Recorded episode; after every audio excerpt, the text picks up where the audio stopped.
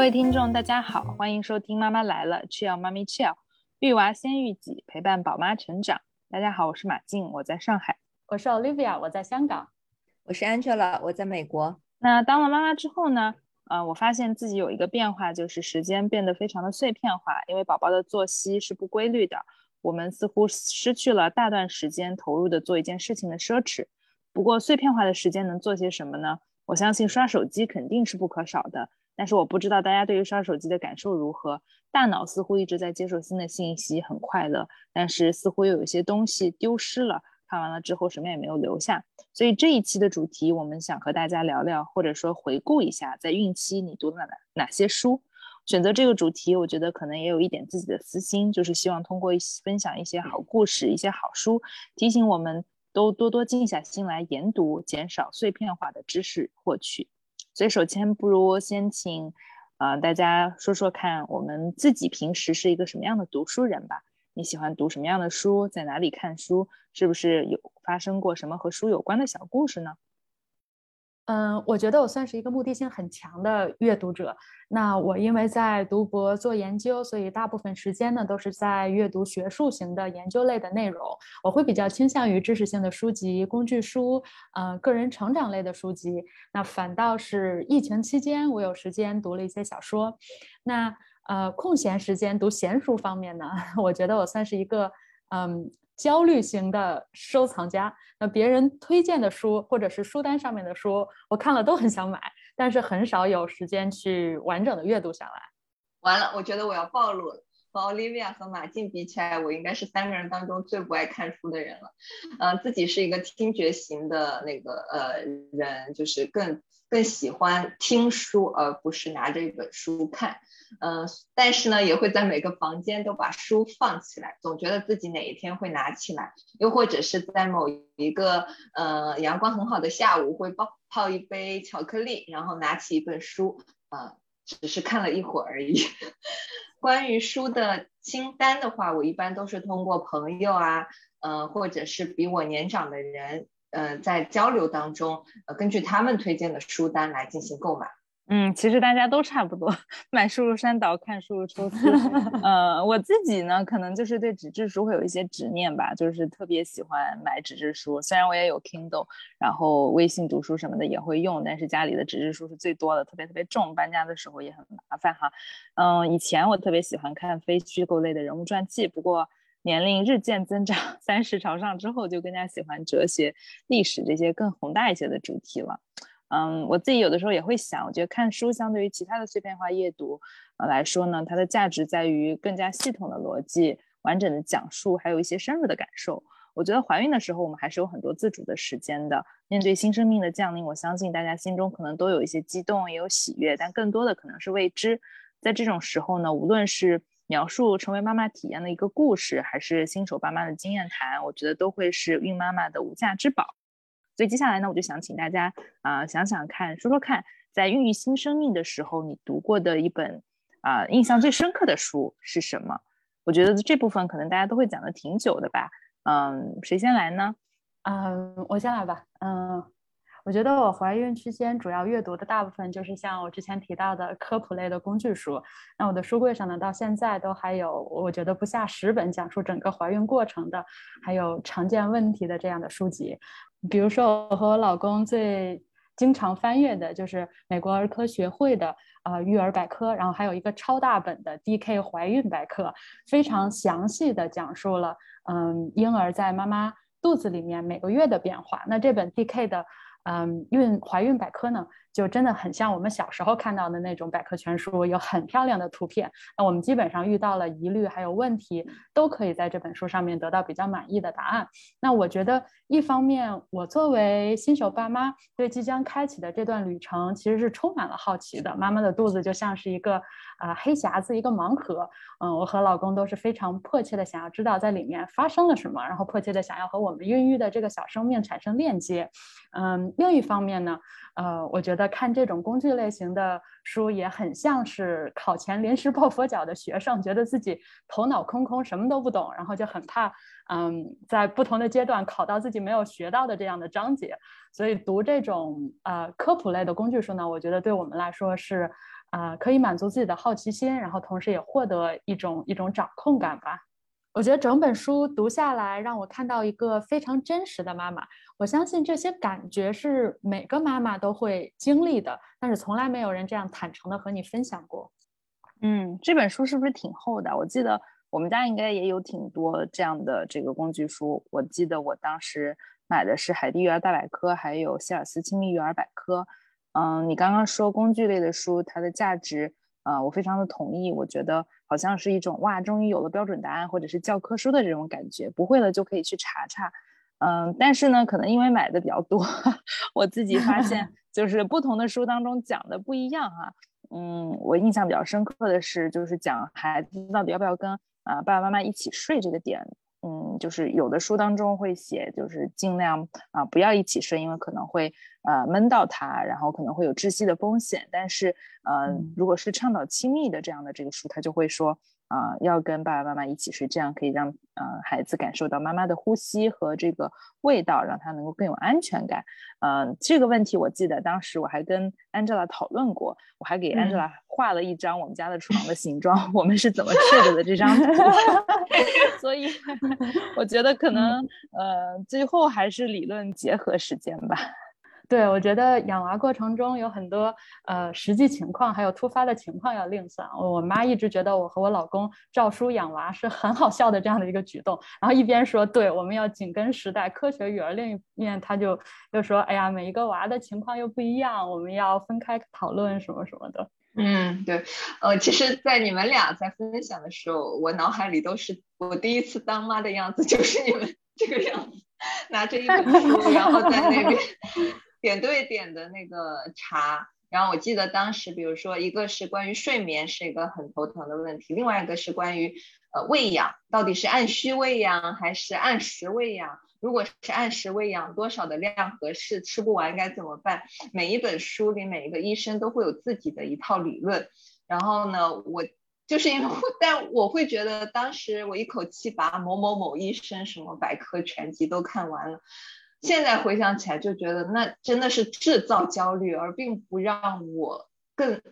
自信的去呃处理跟娃之间的关系。就是这是我当 第二次当妈的时候一个很深刻的体验。这样，呃，其实我觉得，如果说是怀孕期间的这些工具科普书，我还我觉得还是有一些实际的作用的。嗯，尤其是。比如说，啊，通过阅读这些书籍，然后每次每个月我在做产检的时候，就可以抓住这个很简短的、难得的和医生探讨的机会，用更准确的语言去表述自己遇到的问题呀，还有这种顾虑呀。然后虽然大多数时候都是医生很轻描淡写的说没关系，不会的，不相关，不重要，呃，不用担心。但是我觉得对我来说，嗯。组织自己的语言，精准的问出来这样的问题，然后获得一些正面的反馈，让我会觉得很安心。然后妈妈孕期中的情绪还是很重要的。嗯，我觉得我特别佩服你的这种理论结合实践的能力。我觉得，呃，如果是我的话，可能早把我在书中看过的专有名词 抛到脑后去了，去问医生，就是一些特别 简单的日常的对话。嗯，其实我觉得，嗯嗯，就是书籍和硬知识。呃，某种程度上能够提供的慰藉还是比较有限的，它更多提供的是，嗯，一种客观的事实。嗯，在做准妈妈的时候，有的时候恰恰是感情的流动和人性的共通，能够给予我们一些安抚和温暖。所以，除了工具书之外，我不知道大家还有没有其他的呃印象深刻的这个故事或者是人物，在孕期陪伴了你的全过程呢？嗯，不如我先给大家分享一下吧。嗯，我觉得。呃，我想选择的这本书呢，是一本英文书。虽然我的外语水平还不足以让我读懂它每一个词语、每一句话，但是，呃，就像我之前说的，正是这种流动的感情啊，让我感受到了跟作者的共鸣。啊，这本书的作者呢是 Tim O'Brien，他是一个美国呃越战的这个退伍的老兵。他的特殊之处呢，在于他五十岁的时候才呃得到了自己的第一个儿子。我之所以知道，呃，这本书叫呃《Daddy's Maybe Book》，翻译过来就是《爸爸的呃可能之书》哈，呃，是在一个呃美国的播客节目当中，嗯，当时的主持人对他进行了采访，然后他在采访当中讲述了自己嗯的转变是什么样转变呢？就是一开始的时候，其实嗯，因为他父亲酗酒，因为他呃对于战争的这种创伤性的记忆啊，他不确定自己会不会是一个好爸爸，所以啊，他一直是秉承着不要孩子的这个想法的。而且呢，他也非常坦诚的说了自己的一个原因，就是个人的贪婪，就是他用的词是 personal greed。我当时听到这个点呢，我觉得就他是非常坦诚的一个。一个人很真实，因为我觉得我当时没有生孩子的一个主要的原因，也是嗯，对于这种个人自由的一种贪恋吧，就是不确定自己多大程度上愿意把时间分给呃另外一个生命。嗯，然后呢，他也同样在这一期的播客当中讲述了，嗯，他呃自己在呃生完孩子之后的这个转变，因为他的啊太太相当于对对他下了最后的通牒，如果啊不生孩子的话，可能他们的关系就没有办法继续下去了。于是他就在五十岁的高龄拥有了自己的第一个孩子，最后呢，他是有了两个儿子。然后呢，他说到自己从一个嗯嗯嗯不想要孩子的人，变成了一个全情投入的成为。一个呃患得患失，特别害怕自己老去，呃先于自己的孩子去世的这样的一个老父亲的形象，我觉得这种转变令人印象呃特别深刻，而且嗯很令人着迷吧。想不到一个孩子能够让人有这么多的一个变化，所以我就呃开始读这本书了。嗯，当我真正读完的时候呢，我会呃觉得有一些跟我原先设想不一样的地方，但是呢也有一些是意料之中的。啊，不一样的地方就是我没有想到，他其实，嗯，关于孩子的部分没有那么的多，因为我会觉得可能是一个孩呃父亲的这个育儿笔记啊，或者是呃他的一些就是心得和体会。但我发现其实他更多的是讲述了关于嗯嗯呃有了孩子之后对自己的这个改变，或者是呃投射在他自己身上自己价值观的一些呃变化。啊，比如说像我之前说到的，对于个人和呃这个他人的他者的这种啊转变，有一个故事特别，嗯，我到现在都还记得。他说，嗯，当时他们一家三口在那个法国度假，然后他的母亲，嗯，在这个过程当中，呃，很不幸去世了。然后他接到了一个电话，啊，告诉他他母亲去世的这个消息。嗯嗯，他当时接过电话之后，其实呃是面无表情的，而且这个消息对他。呃，因为太过沉重，所以也没有留下特别多的呃，就是就是你从表面上可能也看不出来这种感情的这种波澜啊，他只是很平静的把这个消息告诉了他的伴侣，告诉了他的两个儿子啊，但是呢，呃嗯，他们呃这个事情过去了之后，大概比如说三到四个小时吧，然后呢，他的孩子就会过来，他大儿子会过来叫 Timmy，牵着他的手跟他说。嗯，爸爸你还好吗？啊，然后呃，他会问他的儿子说，嗯，我还好。你现在在想着你的呃奶奶吗？然后呢，这个他的大儿子 Timmy 跟他说，不，我没有想着奶奶，我在呃想着你，想着奶奶，就是 I'm thinking about you, thinking about grandma。嗯，这个话呢，对于一个八岁的孩子来说，从他的口中说出来，嗯嗯，就是当时在我看来，我觉得就像呃天使的语言一样，啊，是一种慰藉。啊，作者也说到了，他会永远记住这句话。嗯，是呃，对于他母亲呃去世之后，可能收到的最好的一个礼物，让他感受到了，嗯，就是他者的这种力量，就是 a sense of otherness。他不再是孑然一个人了，而是会有人在乎着他的感受，在乎着呃他的这个所思所想。嗯，我觉得听起来在孕期读到这样的一本书，这样的一个故事，真的是一个很温暖的体验。对，没错，我记得，嗯。呃，我当时在读这本书的整个状态就是很舒服，因为作者写的很真实。呃，既有我刚刚提到的这个故事当中的呃温馨快乐，呃，也有他后来呃在面对孩子的真实成长过程当中的呃恐惧、失落和患得患失。但是总体的笔触非常的温柔，娓娓道来一个五十岁得子的老父亲心中所想。嗯。当然，这本书对于成为妈妈这件事情啊，没有很多的琢磨，因为他是一个父亲。但是其中的每件讲述，就是似乎对于我自己作为一个准妈妈来说，又提供了另外一种安抚啊。父母从子女关系上所得到的治愈啊，孩子给带给成人的一些变化呀，还有为人父母道路上的一些欢喜和失落，都浓缩在这样一本书里。嗯，不过呢，它又不同于呃养育男孩、养育女孩那样的高度凝练的理论书籍。讲述的都是一些小事，嗯，比如说他的这个呃青少年的那个呃两个儿子就特别喜欢啊玩手机，然后呢电子产品呢。呃，非常的沉迷，然后因为他经常会呃教育他的孩子，就是不要走入嗯这个绝对主义哈，然后好孩子好像一下子就长大了，用用他爸爸的这个过去的教导来反驳他爸爸说，嗯，同样并不是所有的绝对主义，嗯，都适用于电子产品，啊，他们电子产品当中也有好的，也有坏的，然后这个时候孩子呢会嗯特别呃呃这个自信的去嗯用。嗯，这种逻辑辩驳啊，爸爸的想法，嗯，当时我记得特别清楚，孩子说的是，嗯，我想要你所不想要的事情，比如说，呃，电子游戏啊，YouTube 啊，还有啊，我会不停的学习，我不是你，我是我，嗯，我觉得作为一个父母听到这样的话，一定是啊喜忧参半的。然后果然这个时候作者就会在后面写说，啊，我知道，嗯，但是恰恰是知道了这一点。呃，让我感觉到很受伤，而且这种受伤可能会持续下去。呃，我就读到了老父亲的一种失落和，嗯，呃，孩子离去的这样的一种无奈。我觉得这可能也是每一个呃父母成长道路上所呃必经的一门必修课吧。嗯，总体上来说呢，我觉得，嗯，孕期的时候，嗯，可能这本书满足了我对于做父母的全部的希望。嗯，还是需要一些憧憬，一些。嗯，积极的这种心态在里面的，而且也消除了一些我对于未知的恐惧。嗯，我想作者作为一个曾经是丁克的人，都能够呃这么享受，或者是对于父亲的角色把控把握的呃这么的舒服，那么对于我来说，应该也没有什么是不可克服的了。所以，嗯，这本书也推荐给大家，叫《Daddy's Maybe Book》啊，就是可能是爸爸的这样的一个呃这个视角讲述的故事。嗯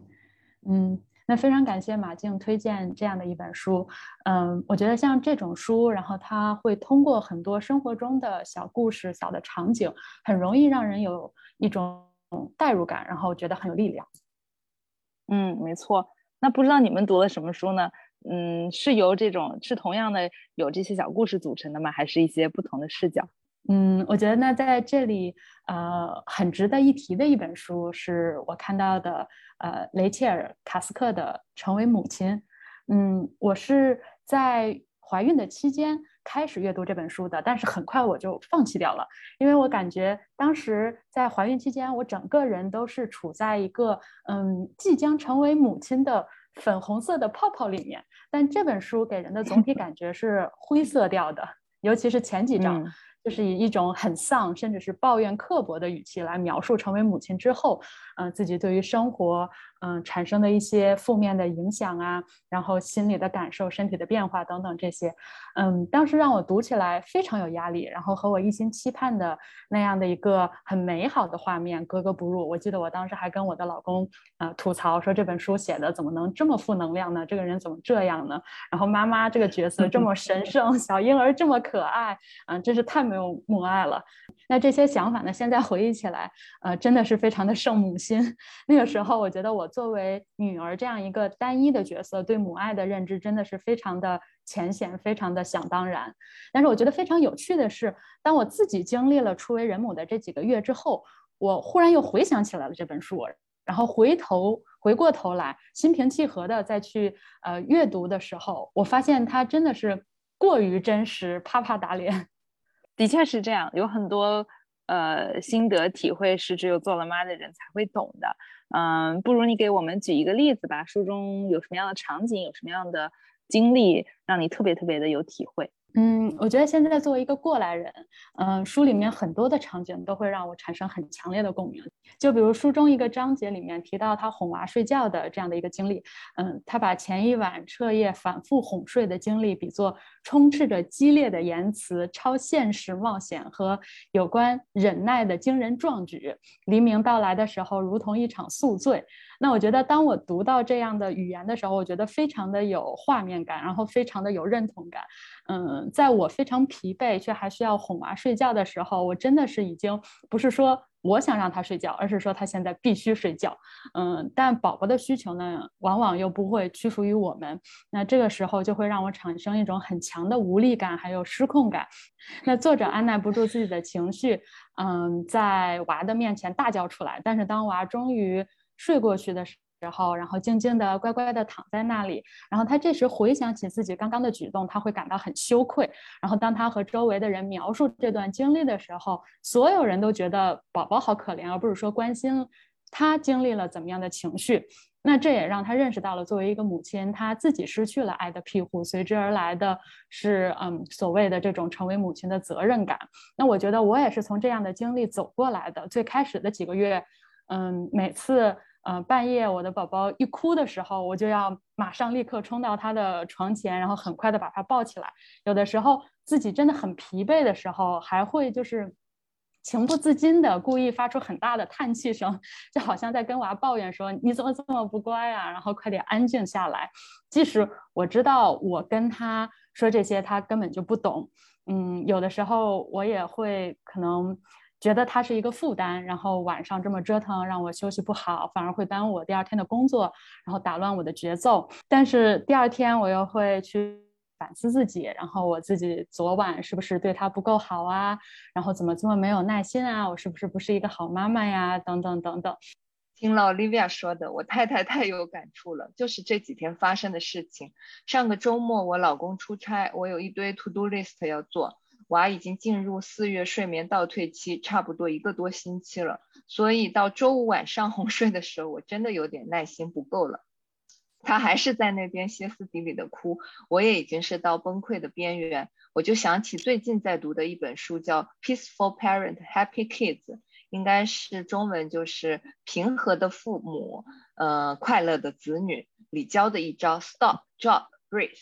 即停止、放下、深呼吸。于是呢，我最终还是把娃放在了床上，在确保安全的情况下，任他哭泣了。我自己躲到了厕所里面，用冷水洗了把脸，再对着镜子深呼吸，告诉自己会过去的，会过去的，一定会过去的。然后再重新出来，抱着他。后来他睡下了，我亲吻了睡梦中的他，并和他说：“真的很对不起，宝宝，妈妈今天很没有耐心，也希望你能理解妈妈。”在没能会说话的时候，给到我更多的信号，让我可以观察你。如果你只是想妈妈一直抱着，妈妈力气实在是小，抱不动。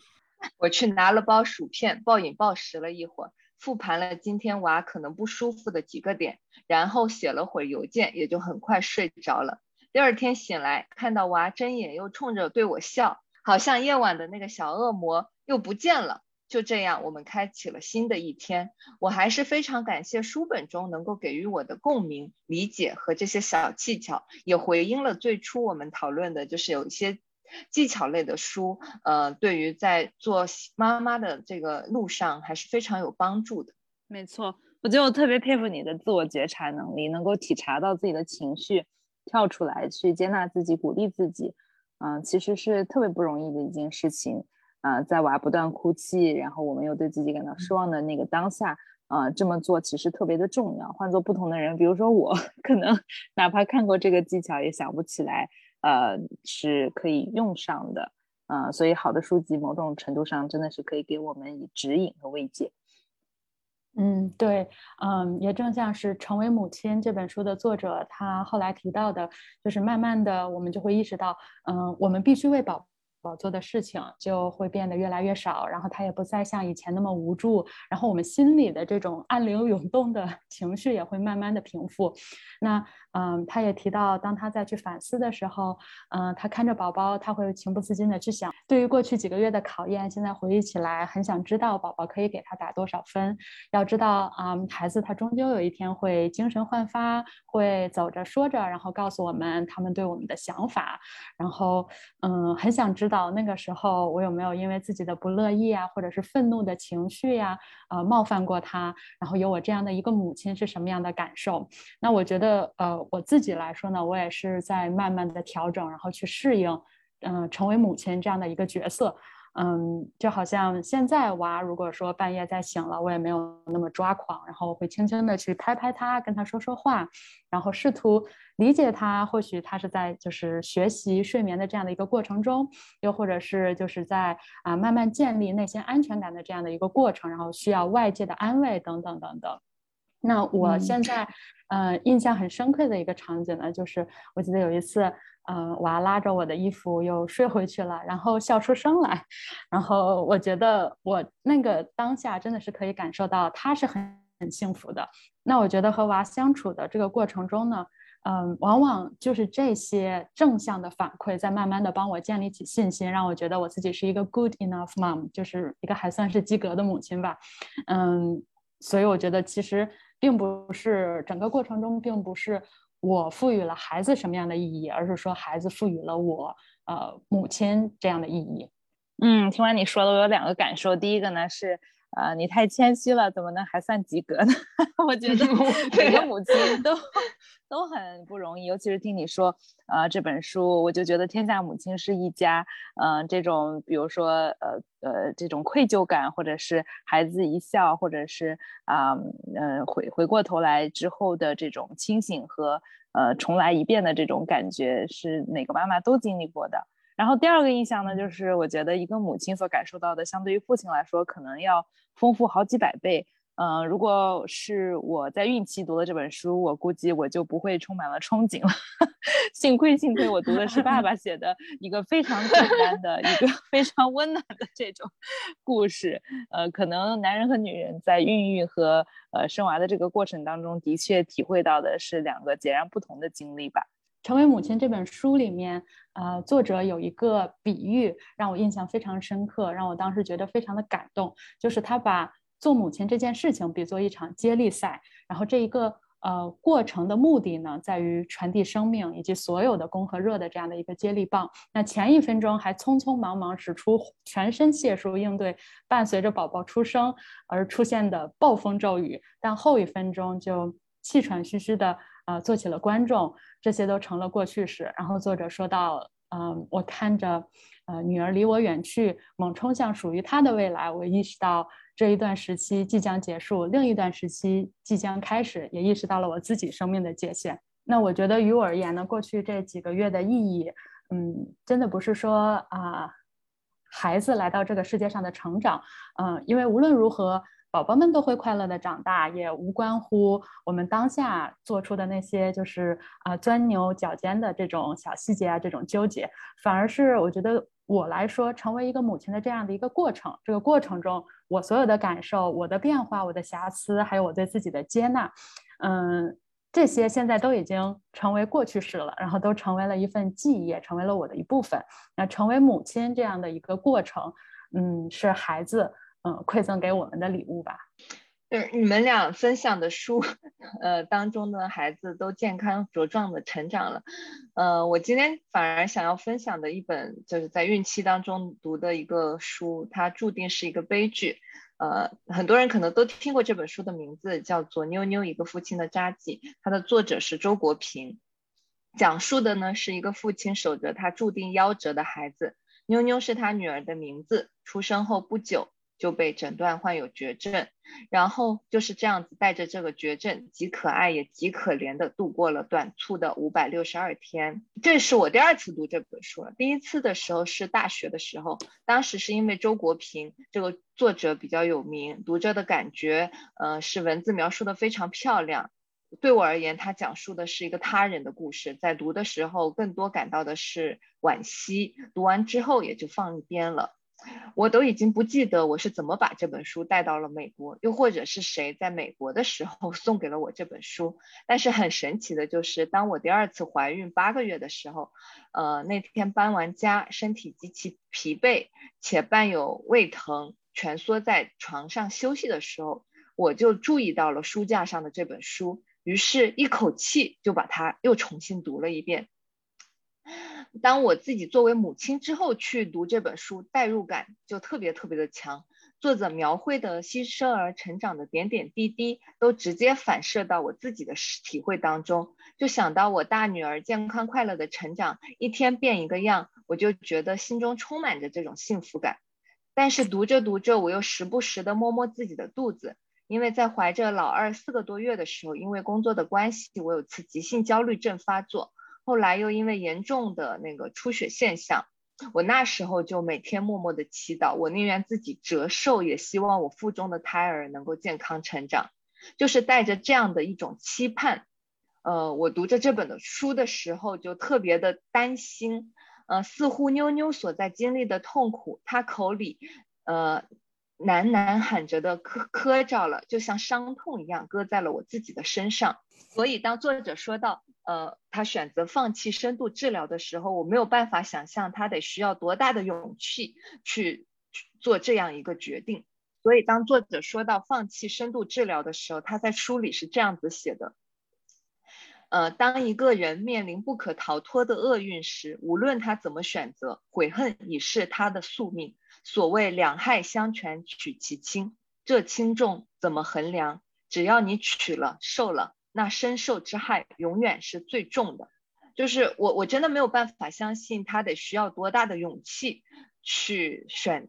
最终选择放弃治疗，看着他的孩子，嗯，慢慢的去世在他的腹中。我觉得我也没有办法想象你在怀孕的时候怀着多大的勇气把这本书读完了。那个时候我没有看 类似的书啊，我只是有的时候偶尔还是会看一些新闻，或者是呃社交媒体上大家会分享自己的故事。嗯，但凡任何孩子不好的事情，我都不敢看，或者是看了以后。嗯，会感受到一些情感的这种触动，然后和你一样会默默祈祷自己的孩子健康成长。我觉得现在，啊，我们三个还是非常幸运的，就是，嗯，宝宝们都特别的健康。啊，有的时候想想，可能这样就够了。嗯，不再会奢望其他的东西。嗯嗯嗯，你说的跟我老公说的一样。其实我那天读完这本书，我就和他说了，他开玩笑的说，就是为什么在怀孕的时候不读一点积极正面的。嗯，我我当下的一个很强烈的声音就是，可能反而是因为通过读了这本书，呃，我自己更强烈的感受就是，只要孩子健康成长，这已经是他和我们最大的福气了。这样子一想，再去做一下对比，时下的就是所谓的养育焦虑、教育内卷、财务攀比、亲子关系紧张。嗯，青少年抑郁症攀升等等各种问题，包括我在内的，有多少父母在孩子还没有能够建立自我的初心的时候，就把自己的梦想强加给他们，又或者在养育孩子的过程中失去了自我。我也想通过读这本书提醒自己，为人父母，我们的初心是什么？养育的终点又是什么？嗯，可能我也不知道，其实我也没有办法回答你为什么我选择了这本书。但但是最终的结果就是我一口气把它读完了，嗯，而且在读的过程中，我有了更多对于我腹中胎儿的一种期待，嗯，特别好，我觉得好的书就是这样，可以让我们嗯去感恩，然后呢，也让我们有一些更深刻的思考，可能也通过好的故事获得一些新的力量，获得一些嗯新的呃这种嗯经历，呃。从而变得更有勇气，呃，生活下去吧。刚刚简短的提到了你的家属，所以我也好奇，呃，不知道呃大家的家属在呃孕期的这个过程当中，呃，是以一种什么样的形象出现的？他们会看书吗？他们看什么样的书？还是他们会和呃妈妈、准妈妈一起去讨论呃书中的点点滴滴和一些故事经历呢？我觉得相比之下，我的老公呃比我更热衷于买书，还有看书以及给我科普。那遇到问题，我觉得通常我扮演的角色就是那个比较情绪化的人。然后即使我自己查到了一些事实，然后一些问题的答案，但是这不影响我继续感觉到焦虑。但是如果是我老公看完了这一类的科普书，然后把道理讲给我，我反而更容易听进去。所以我觉得，嗯，我还是很感谢在怀孕的这段时间。嗯，我老公的投入啊，还有陪伴，所以老公是最佳看书工具人。工具人，他们他们应该负责看书并，然后 选择性分享，对，对症下药，选择性分享。那我老公呢？他跟我一样，也是听觉型的，就是他可能拿起书睡着的速度比我还更快一点。但是呢，我们会经常相互发推荐的书单、电影。他手机上有个下载的清单，然后会分类哪些呢是属于要一起共读共看的，哪些呢是纯属他自己的个人兴趣爱好。我们一般都是会在看完或者读完的时候做交流分享。嗯，但是实话。说，就是自从有了老二之后，这五四个多月里，我自己没有看过一部完整的电影。还有一个呢，就是我们一直会交流自己每天听的 podcast 或者新的知识。可能认识我老公的人都知道，他就是个大话痨，所以每天能听他说完，我都差不多已经睡着了。为什么我跟你的情况是正好相反？我觉得，呃，第一，我老公从来不看书；第二，我是一个大话痨，天天把我看到的东西跟他不拉不拉不拉去讲。我觉得，就是这里可能也有另外一个呃男女差异，就是我觉得。嗯，爸爸他不看书，某种程度上反映出他似乎还没有开始为这件事情去做准备，就是进入状态。因为孕期我们去看书，往往是想做一个更好的妈妈，或者是提前有一个心态上、生理上、心理上的一些准备。但是我觉得家属好像没有做任何特殊的准备，嗯，他的社交媒体习惯啊，还有平常的阅读习惯，好像没有发生任何的变化，嗯，好像都是得等娃捧在了手上才会觉得自己做爸爸了。嗯，他也没有很多看书的这种习惯。不过呢，呃，该表扬的还是表扬，就是在孕期我们一起做了一件事情，就是读完了一个未出生孩子的信。这个读是呃呃严格意义字面意义上的读哈，就是我们拿着一个录音机，然后呃每人读一章，呃一个人读，另外一个人听，嗯，就是把这本书共同呃讲述给孩子肚子里的孩子听。不过嗯。很很很搞笑的是，就是嗯，读完了之后，我们才发现这是一个悲伤的故事。在选书呃之前，我们都不知道，其实呃，就是它它的 ending 并不是特别特别的好。所以给大家提个醒，选书之前一定要嗯找好呃这个对的书吧。那呃说到这里呢，可能今天的时间也差不多了。希望通过我们今天的分享，大家。呃，能够有所收获，不管是某一本书当中的某一句话，还是某一本书当中的某个故事、某个人物，呃，给你留下了深刻的印象，也都欢迎大家跟我们共同的讨论。不知道你在孕期又读了什么样的书呢？也可以给我们留言分享。嗯，孕期这段过程是呃，作为准妈妈来说独一无二的一段旅程。希望在书籍的陪伴之下，我们都能够。变得更加明智、更加感恩、更加谦逊，然后也希望大家在成为了妈妈之后呢，呃，永不停止 阅读的步伐，能够继续从书中汲取力量，呃，共同呃美好的成长。那我们今天就先到这里吧，嗯，我们下期再见，拜拜，拜拜，拜拜。